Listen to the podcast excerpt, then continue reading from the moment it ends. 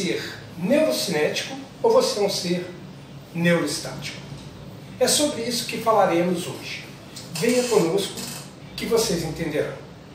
Primeiramente, temos que trazer o conceito do que é o neurônio.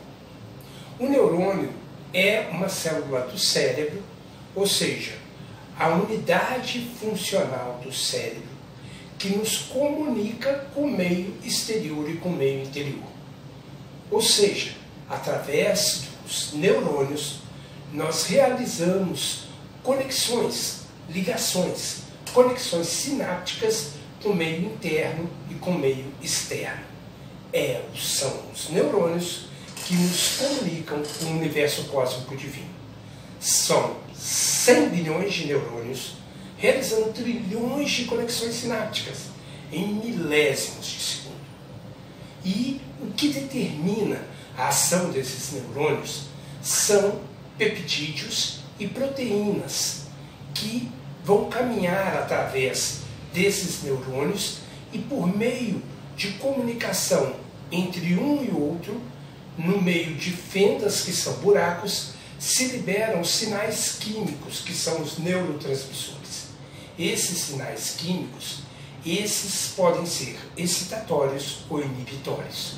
Isso determina a sua ação, se você pode ser um ser que do ponto de vista comportamental é neurocinético, ou seja, provoca movimento, é proativo, determina uma ação dentro da coletividade com a produtividade e a proatividade no sentido de sempre querer o melhor.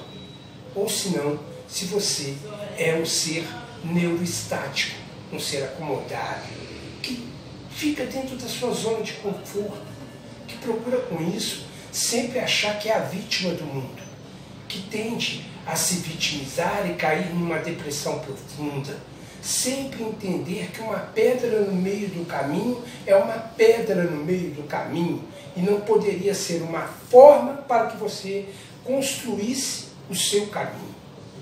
Esses seres são seres neuroestáticos.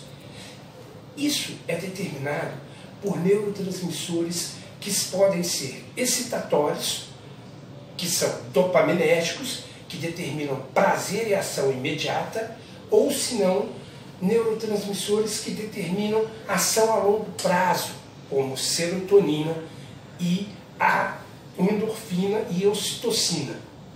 Também pode ser determinado por neurotransmissores inibitórios, como GABAérgicos.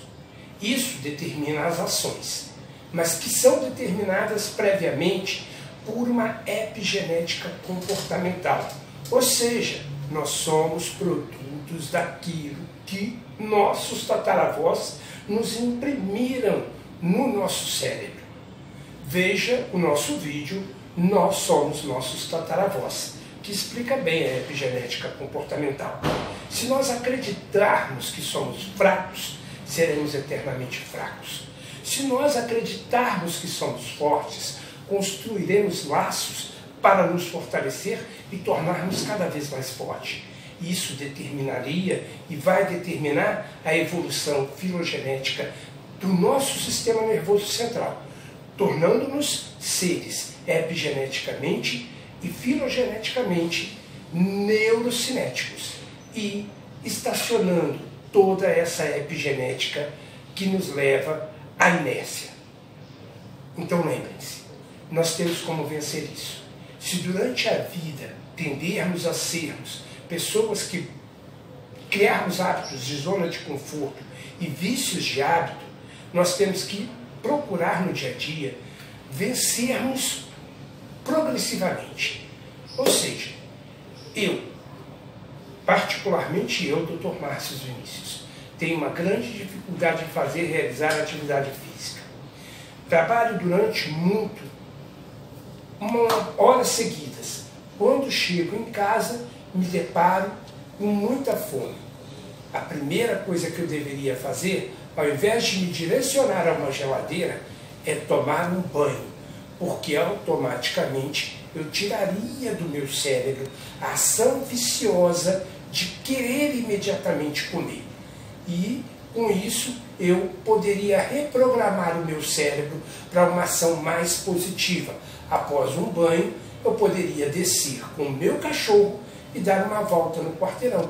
Consequentemente, eu reprogramaria, reprogramaria meu cérebro de uma ação neuroestática que me gera obesidade para uma ação neurocinética que me programa para uma vida mais saudável. Isso também um ponto de vista da saúde mental.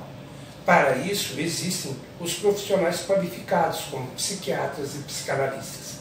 O que eu estou propondo aqui é uma teoria, é uma tese, mas que nos leva a refletir sobre a possibilidade de que o quanto o cérebro e o quanto a córtex pré-frontal e principalmente o nosso tônus moral determina aquilo que nós vamos ser e como vamos agir dentro do nosso universo. Repensem e determinem. Vocês querem ser neurocinéticos ou neuroestáticos? Vocês é que determinam a evolução filogenética da espécie do sistema nervoso da sua espécie. Muito grato.